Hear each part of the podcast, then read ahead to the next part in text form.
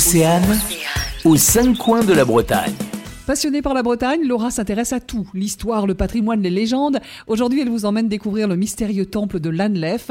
Ce serait le plus ancien édifice du Haut Moyen Âge, encore visible en Côte d'Armor. Alors, je tiens à préciser avant de commencer qu'on parle de temple parce que au 19e siècle, lorsqu'un édifice religieux paraissait euh, énigmatique, on lui donnait le nom de temple. Ce temple est situé dans les Côtes d'Armor, dans le village s'appelle Lanlef. C'est un tout petit village hein, puisqu'il y a moins de 150 habitants. Et euh, le temple est vraiment situé juste à côté de l'église actuelle. Donc il y a un petit parking pour se garer. On peut vraiment le voir facilement. On ne sait pas euh, quand a été euh, construit le temple.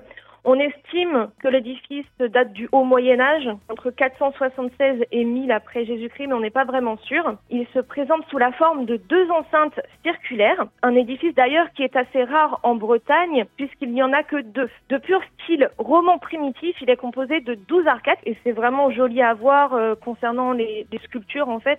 Il y a eu beaucoup d'interprétations à son sujet, un temple solaire celtique, un sanctuaire gallo-romain, une construction templière.